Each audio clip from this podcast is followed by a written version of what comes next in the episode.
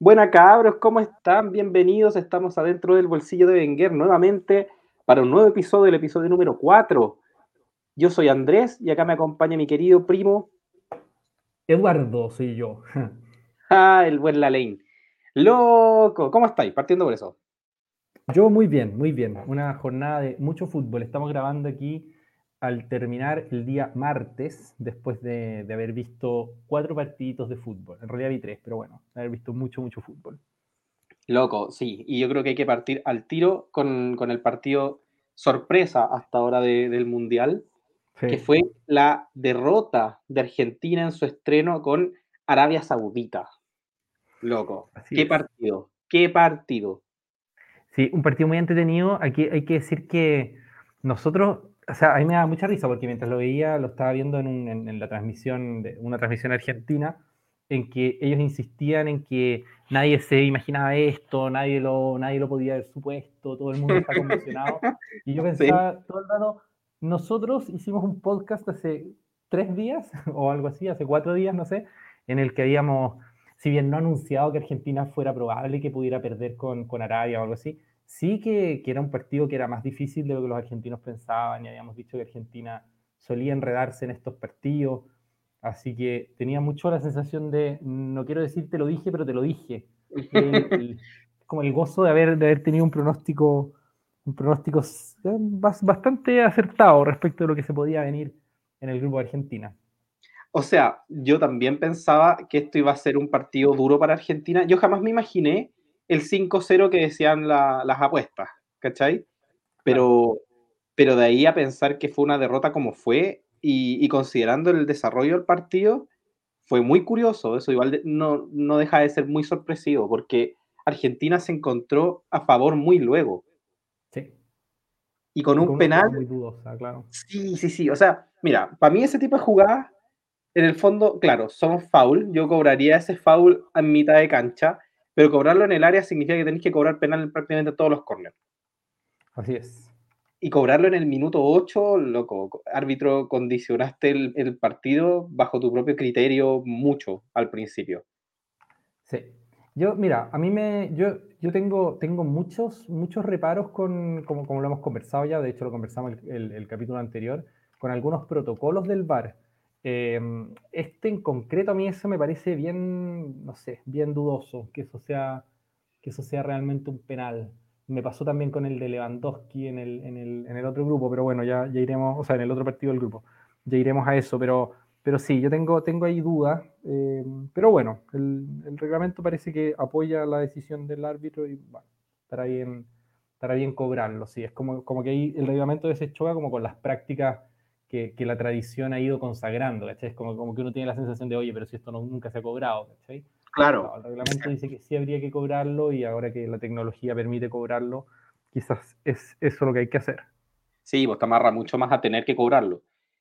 Claro. Y, y bueno, mira, yo que también vi la misma transmisión que tú con, con los comentaristas argentinos, me llamó mucho la atención sentir que estaba viendo un partido distinto al que veían ellos, porque ellos constantemente elogiaban la superioridad argentina y yo creo que después de poquito del gol, Argentina decayó y empezó a ser muy impreciso. Las jugadas de offside eran, en parte me daba la sensación de que los jugadores como que no podían volver.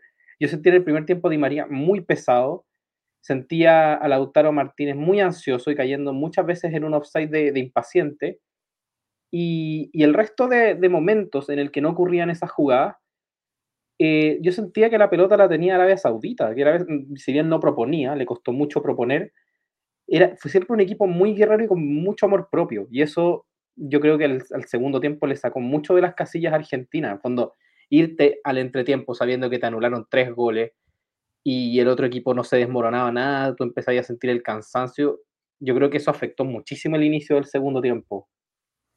Sí, a mí en particular con respecto a Di María, me parece que Di María es un jugador que estaba para el cambio, pero desde el minuto 30, que, daba la impresión de que, no, de que no está físicamente, esa es la sensación que tengo, y, que me parece que no es un problema simplemente como de que esté arrastrando alguna lesión o alguna contractura o algo así, sino como que, es una cosa del tiempo, que, la edad que tiene Di María ya a pesar de que el año pasado fue muy bueno, creo que este año no está siendo tan bueno en la Juventus, eh, esta temporada quiero decir. Y, y me parece que está, que, es un, o sea, es, un jugador que yo no sé si está para ser titular de un equipo que aspira a ganar un mundial, por ejemplo, ¿cachai? Eh, claro. Así que no sé, yo, yo, yo ahí creo que Argentina, como, como habíamos conversado ya, sobreestimó su plantilla o la sobreestima, eh, subestimó mucho a Arabia. Y hay una categoría así futbolística con la que yo creo que hay que evaluar este partido, y no solo este, voy a, voy a, voy a decir otra cosa más rato, y que es la intensidad. Eh, me parece que la intensidad que metió Arabia, y, que no es solamente una cuestión física, es también como de, como, de concentración, de, de, ganas así, de, actitud, de todo eso, eh, me parece que fue mucho más intenso el equipo árabe y, que Argentina lentamente se fue desmoronando y que, en el momento en que le hacen el empate, antes incluso del 2-1, Argentina es como que entra en un estado de shock del que no salió hasta que el partido se acaba. Sí, sí, sí, completamente.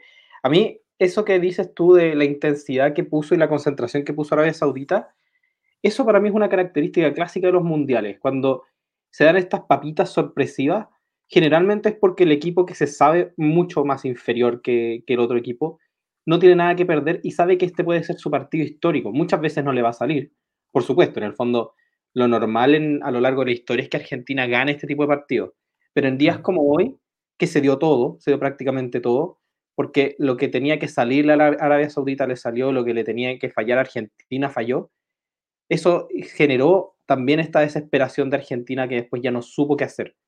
Porque si bien tuvo pelota, tuvo intención, realmente el arquero tuvo una, una parada que yo recuerdo así como memorable y el resto fueron un par de cabezazos más bien suavecitos que controló. Claro. Sí, sí, o sea, el arquero, el arquero lo, después la, propia, la propia prensa argentina lo inflaba como si hubiesen estado jugando contra una especie de como de Thibaut Courtois fusionado con Manuel Neuer, digamos. Y a mí me pareció que, o sea, fue un partido muy correcto del arquero, o sea, de hecho, muy buen partido y creo que el arquero tiene buenas razones. Claro, excelente. fue, mencionado la figura. Sí, claro, fue elegido figura del partido, pero no es como que haya estado sacando cosas imposibles ante un bombardeo. No, de hecho, los, los goles, o sea, sacó lo que tenía que sacar Oye, le pegó un rodillazo espantoso a un compañero que... le fracturó la, mandíbula.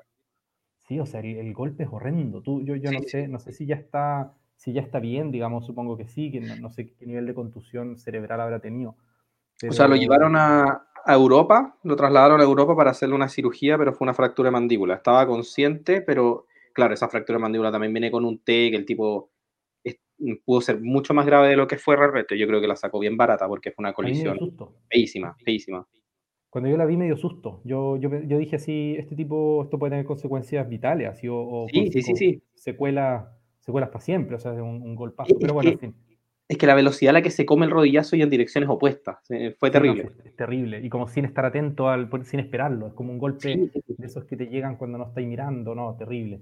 Pero bueno, no, no, no quería detenerme tanto en, el foul. Solo, solo quería decir que, bueno, me pareció que el arquero estuvo bien, pero que en el fondo hay todo un sistema defensivo de, Arabia que en general tendió a neutralizar la, creación de juego de Argentina, exceptuando esos primeros minutos en que le anulan todos esos goles por offside, eh, todos bien anulados, por cierto, no, no, no se, no, se diga otra cosa.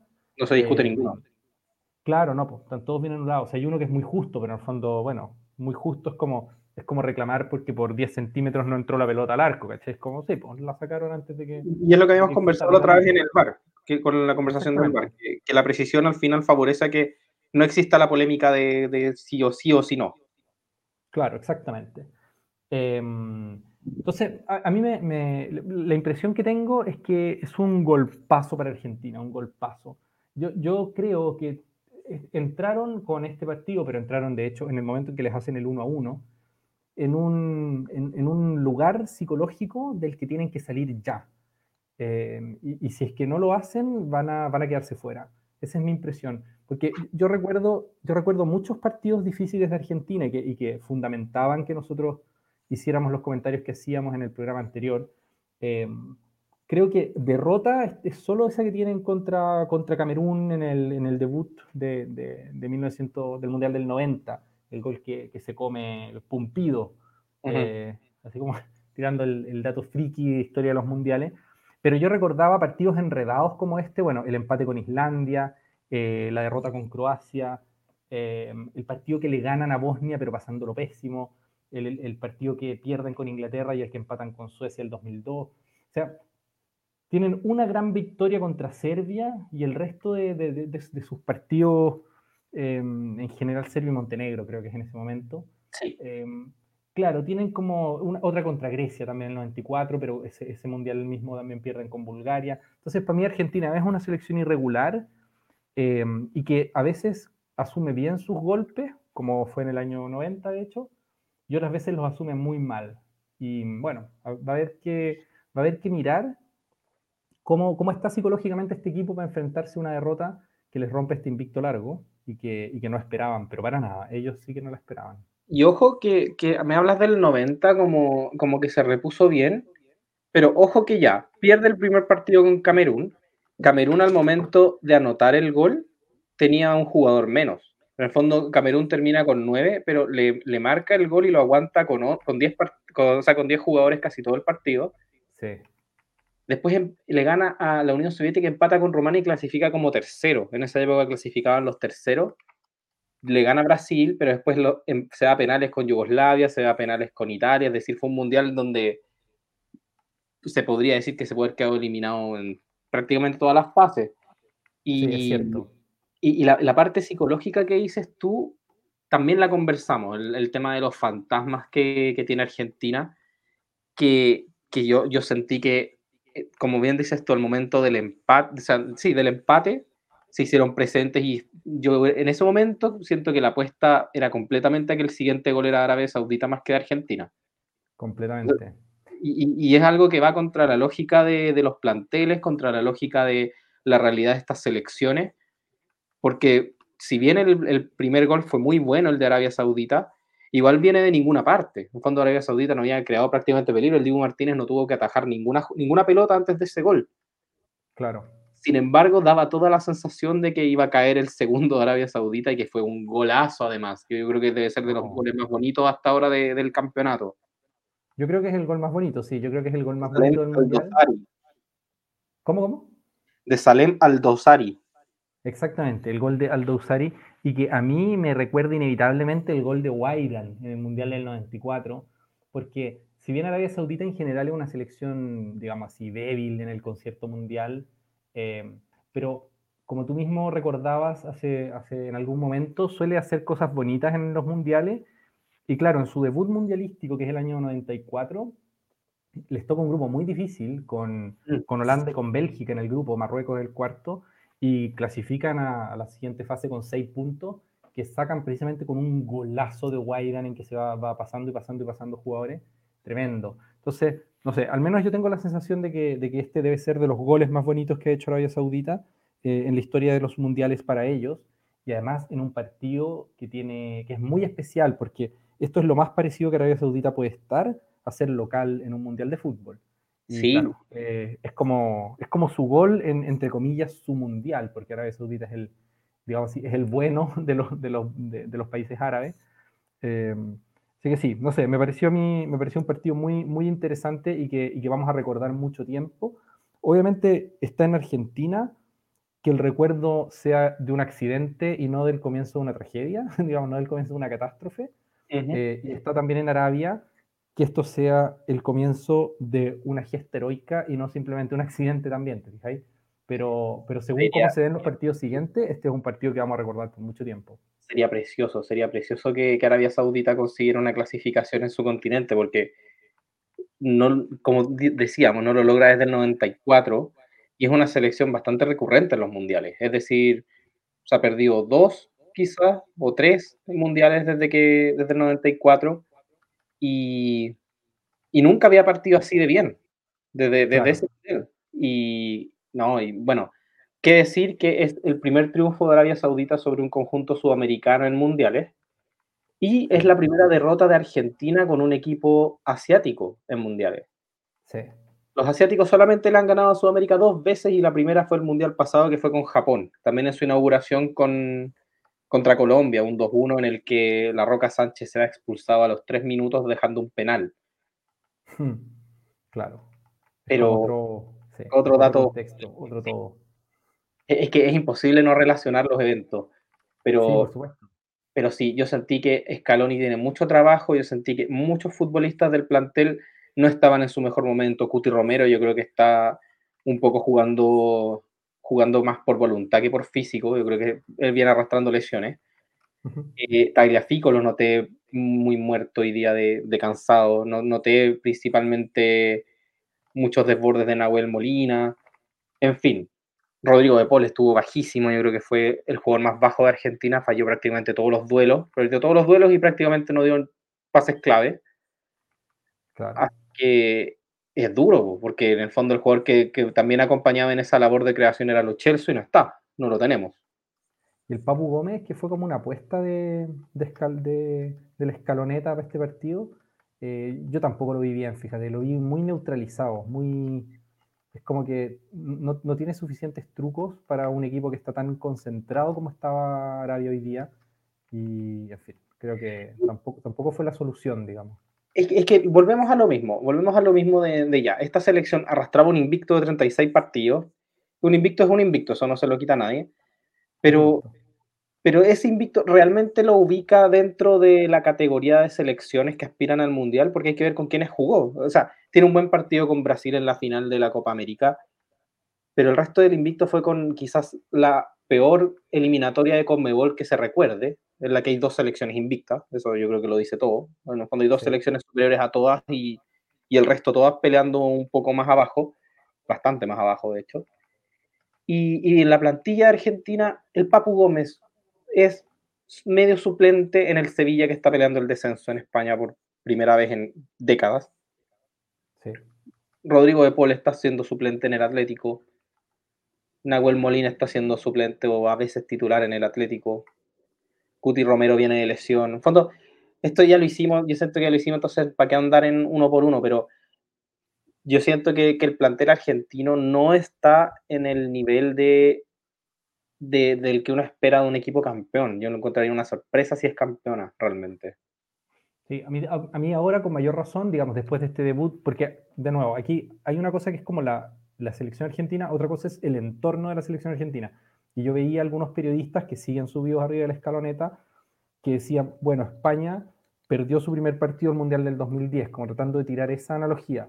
Pero es, completamente, es completamente impropia para mi gusto, porque, bueno, uno, una cosa es perder con Suiza eh, y otra cosa es perder con Arabia Saudita, porque Suiza es una selección mucho más potente, a mi entender. Pero además es cómo pierdes, porque ese es un partido en que España ataca todo el rato y Suiza logra, a través de un bloque bajo eh, súper, súper rocoso, logra mantener eh, el partido, digamos, dentro de, de sus dominios y hacer el gol que le permite ganar, que es algo que siempre te puede pasar en el fondo. Como algo que, no sé, le pasó, al Barcelona con, con, el Chelsea alguna vez, digamos, le pasó a, o sea, a, los, mejores equipos del mundo, le pasó al Real Madrid con el Sheriff, no tengo idea.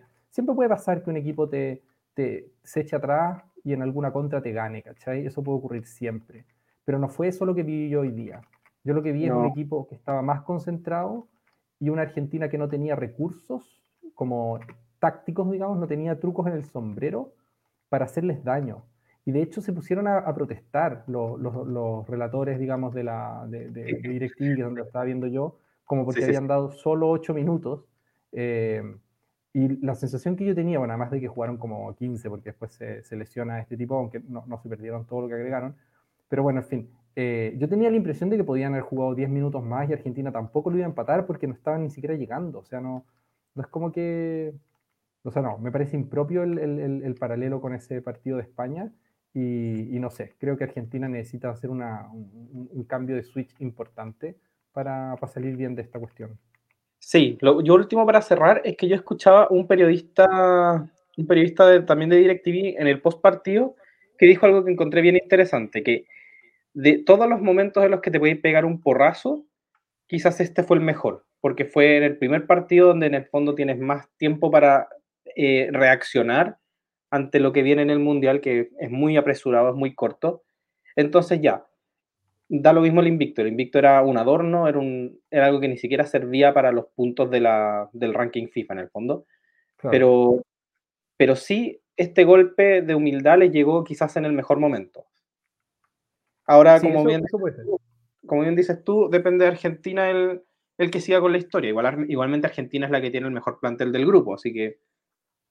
Sí, no, por supuesto. Ya sería sorpresivo que quedara eliminado en primera fase.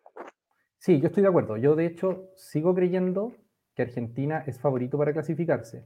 Solo se hace más patente todavía que, claro, siendo favorito, si antes nosotros dijimos, pero ojo con el grupo, ahora hay que decir, o sea, dos ojos y dos orejas y nariz con el grupo porque porque está a cualquier tropiezo de, irse para, digamos, fuera en primera fase. Y ese tropiezo yo creo que, por ejemplo, le puede caer en la próxima fecha. O sea, está ahí, está ahí, está al, caer. Tienen que jugar muy bien, muy concentrado y ya sin seguir subestimando a sus rivales. O sea, yo recuerdo un periodista que creo que es de TIC, pero que dijo algo así como que la única ilusión que podían tener los, los, los jugadores de Arabia Saudita para el partido era quedarse con la camiseta de Messi, ¿cachai? Entonces, claro, si tenéis el entorno de la selección como en esa actitud, yo supongo que eso, algo de eso se transmite. Y bueno, ahora se les viene una Argentina-México, en que México no les va a regalar nada y es, un, y es una selección muy dura. Muy durísima. De hecho, creo que, que, podríamos también conversar de ese partido, que es el que cerró el grupo, que también fue hoy día. Me parece, sí, sí. Que fue el México 0, Polonia 0. Un 0 a 0 que a simple vista quizás no suene tan entretenido, pero yo lo encontré tácticamente un partido muy bueno. Es un partido, sí, es un partido que tiene, tiene varias cosas. Eh, yo de hecho me, me, hice la pregunta si es que alguno gana este partido, ¿quién va a ser? Porque de hecho yo estaba, estaba jugando una, una polla de estas que se juegan para los mundiales y claro, a mí me parecía que eran equipos parejos y lo, conversamos también eso antes de, antes de hoy. Pero de hecho, me parecía más probable antes del partido que lo ganara México. Habiendo visto el partido, creo que si uno de los dos lo iba a ganar era Polonia. O esa es la sensación con la que yo me quedé. No sé si, si compartes. O sea, sí, sí, yo creo que yo creo que se repartieron los tiempos. El primer tiempo sentí más a México con, con las ideas, con las ganas de crear. Y aprovecharon un poquito el Chucky Lozano, que después en el segundo tiempo desapareció un poco más pero, pero sentí que México tenía la intención en el primer tiempo. De hecho, sí, de acuerdo. se va a Polonia, si mal no recuerdo, sin ningún remate al arco. Ni al arco ni fuera del arco, sí, ningún, ninguna aproximación, sí, nada. Claro. Y, el segundo tiempo eh, tenemos el penal, tenemos la jugada clave del partido, que es el penal que, que le hacen de hecho al mismo Lewandowski y, que él lo patea y lo ataja el Memo Ochoa, que el Memo es ya un, arquero legendario, le gusta el que le guste, el que no, no nomás, pero, pero está en el fondo el Memo Ochoa es el arquero de la selección mexicana desde hace como 20 generaciones. Y, y lo encontró muy buen nivel, o sea, el penal lo ataja muy bien. Muy inteligente. A mí me recordó un poco un penal que es medio meme, que es el que le ataja Sommer a Jorginho un penal en que mueve, hace un movimiento de, caderas que suele distraer a los delanteros que, digamos, deciden para qué lado patear en función de cómo se mueve el arquero. Entonces hace un movimiento muy, como, muy rápido, primero hacia un lado, luego hacia el otro. Lewandowski la tira despacito hacia un costado y yo creo que lo, lo hace previendo mal hacia dónde va el arquero.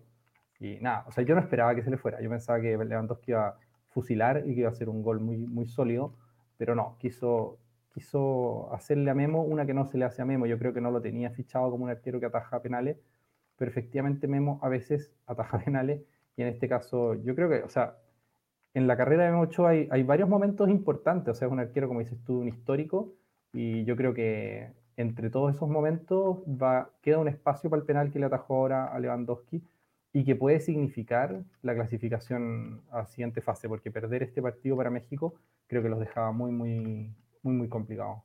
Sí, pues, sí, ahora el rival de México es Argentina, juegan este fin de semana y, claro, llegar con una derrota entre equipos heridos, quien está más herido, yo creo que ahí es, mucho peor enfrentar a Argentina. En cambio, llegar con, con, esta ventaja de que un empate los mantiene por encima de Argentina, yo creo que vale muchísimo. Completamente. Muchísimo. Y yo debo decir, creo que a Argentina también le convenía que ganara Polonia, digamos. O sea, le convendría que ese, que ese penal entrara, por así decirlo, eh, porque creo que para Argentina es más complicado jugar sabiendo que en el partido del lado, si empatan los otros, hacen cuatro y ¿Me, me cacháis? Es como, como que un, un, empate entre Polonia y Arabia que los deja los dos con cuatro, mientras Argentina todavía tiene cero. Lo elimina. Eh, no, no, claro, pero en el fondo tiene cero al, al espera de un partido, en el fondo. Es como que ese es un partido en que México te puede eliminar con un empate, ¿cachai? Y eso es, es demasiado duro. Así que, nada, creo que para Argentina también viene mejor el empate que, que, que hubiese ganado Polonia, efectivamente. Ahora, yendo al penal mismo, ¿a ti te parece penal? Sí. Ya. Sí, o sea, no, no encontré que hubiera mucho, mucho que criticar de, de, la decisión arbitral. Lo encontré penal, encontré que fue un agarrón, no, no recuerdo en este momento quién fue el mexicano, pero, pero sí encontré que fue un, un agarrón no, no, con respuesta de agarrón de Lewandowski, no fue un agarrón mutuo, sino que lo agarró y lo desestabilizó, era una jugada bastante clara de gol, entonces sí. ¿Qué opinas? Perfecto.